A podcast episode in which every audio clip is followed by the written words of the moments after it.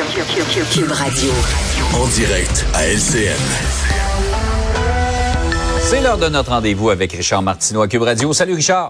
Salut Jean-François. Écoute, euh, tout d'abord, ben, j'aimerais bien sûr lever mon chapeau et euh, saluer Pierre Bruno qui a annoncé hier sa retraite avec toute la classe qu'on lui connaît. Et écoute, ça me fait penser, est-ce que tu connais le gag des cyniques sur Roger Boulu? Euh, je suis trop jeune pour ça.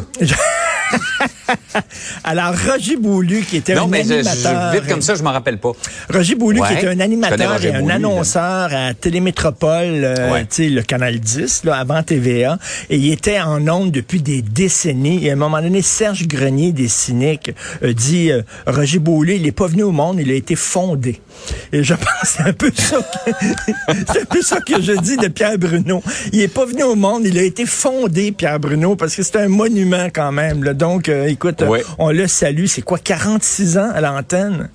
46 ans, c'est incroyable. 46 ans, c'est incroyable. Alors, euh, ça m'amène, écoute, sur mon prochain euh, sujet, parce que en 46 ans, euh, je, je demanderai à Pierre Bruno, est-ce qu'il pensait, lui, un jour, dire à l'antenne, et toi aussi, Jean-François, regarder les gens dans les yeux et leur dire, temps se prépare à une attaque chimique ou une attaque nucléaire.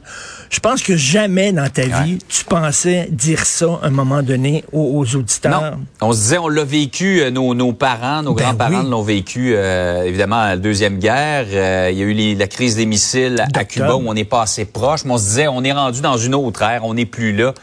Comme quoi, les choses peuvent changer très rapidement. Et la crise des missiles à Cuba, mais mes parents m'en parlaient en disant qu'ils avaient vraiment peur d'une attaque nucléaire, mais à l'époque, Ah c'était ouais. Khrouchtchev qui dirigeait la Russie. Khrouchtchev était pas fou, là.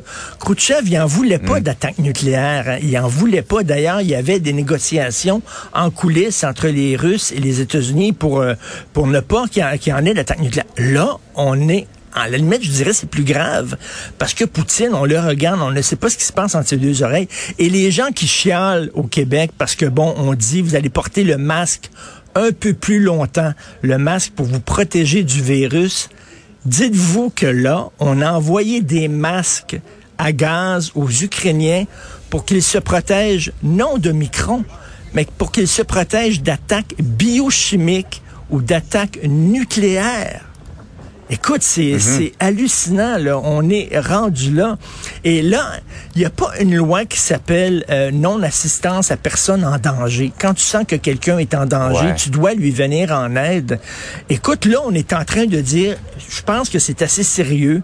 Vous risquez de recevoir une bombe atomique sur la tête. On va vous envoyer des masques et des équipements de protection. Bonne chance. Tenez, et- et- Ouais. je comprends, c'est vraiment, vrai. je reviens toujours là-dessus, là. C'est, c'est, c'est c'est une situation extrêmement difficile. On a peur que si on intervient, soudainement, il envoie des armes nucléaires, mais si on n'intervient pas, peut-être qu'il va en envoyer aussi, là. Donc, exactement. C'est ça. On, on comprend très bien la situation. On veut pas tomber dans une troisième guerre mondiale, mais en même temps, on se met dans leur situation, Richard. Euh, Mettons-nous, on est ici là en train de se défendre contre un, envahisseur et tout le monde, le monde entier nous euh, nous envoie des bons vœux, nous tape dans le dos en disant bon succès, bonne chance, on est avec vous de tout cœur, mais ne fait rien. É- écoute, oui, puis euh, puis euh, le monde entier en, en même temps dit, écoutez, la, la menace nucléaire contre vous, elle est très sérieuse, elle est vraiment sérieuse, et on dit, ben bonne chance et tout ça, thumbs up comme on dit en anglais. Bref, c'est très angoissant, euh, vraiment ce qu'on vit actuellement.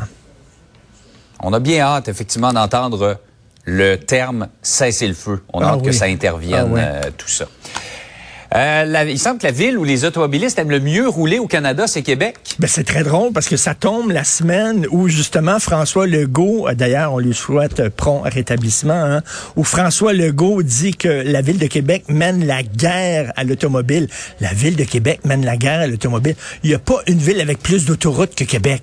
Je veux dire, vraiment, là, tu donnes un coup de pied C'est dans une vrai. poubelle, il y a 10 autoroutes qui capita, sortent. là. Non, non, mais c'est incroyable. Alors, mais là, tu as vu la guerre de mots entre Bruno Marchand, le maire de Québec, et François Legault.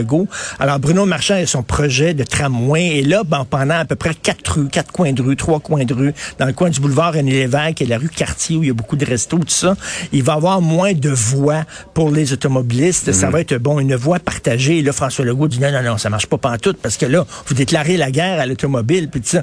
Euh, écoute, selon les calculs, Ça, ça va occasionner un retard entre la colline parlementaire de Québec et l'autoroute Robert Bourassa. Ça va occasionner un retard, tenez-vous bien, de 10 minutes. À Montréal, là, 10 minutes, là, c'est le temps. Je sais même pas, tu fais, tu fais 10 pieds en 10 minutes. Tu fais 10 pieds en 10 minutes. On rêve de ça. Maximum un coin de rue. Écoute, on, rêve d'un retard de 10 minutes à Montréal. Vous voulez vraiment une ville qui déclare la guerre à l'automobile? Venez ici en grand nombre. Quand c'est pas les pistes cyclables, c'est les rues partagées. Quand c'est pas les rues partagées, ce sont les travaux, les trous, les détours, etc. Et là, de voir à Québec, ah, c'est épouvantable. Un retard de 10 minutes, oui. Attends une minute, là, 10 minutes le matin, parce qu'il y a deux heures de pointe à Québec, hein. 10 minutes le matin, 10 minutes à la fin de l'après-midi, c'est tout. Vraiment, la guerre à l'automobile, Monsieur Legault, vraiment, et là, on voit que les automobilistes, où c'est qu'ils aiment mieux rouler, dans quelle ville qu'ils aiment mieux rouler? À Québec! C'est super rouler à Québec. C'est assez, assez, ironique, mettons. Cette... Mais cela dit, hein, Monsieur Marchand, Bruno Marchand, lorsqu'il est arrivé, on a dit, il y a des grandes pointures à chausser. Et finalement, quand il y a eu des manifestations de camionneurs, il s'est tenu debout. Et là, il se tient debout contre, contre le gouvernement provincial. Tout un politicien, Monsieur Marchand. Tout un maire. Oui, qui apprend à manœuvrer euh, justement dans ses relations avec euh, le gouvernement du Québec dans ce dossier-là. Oui, tout à fait. Hey, euh, passe une belle fin de semaine, Richard. Bon week-end, on en a tous besoin. Bon week-end. Oh oui.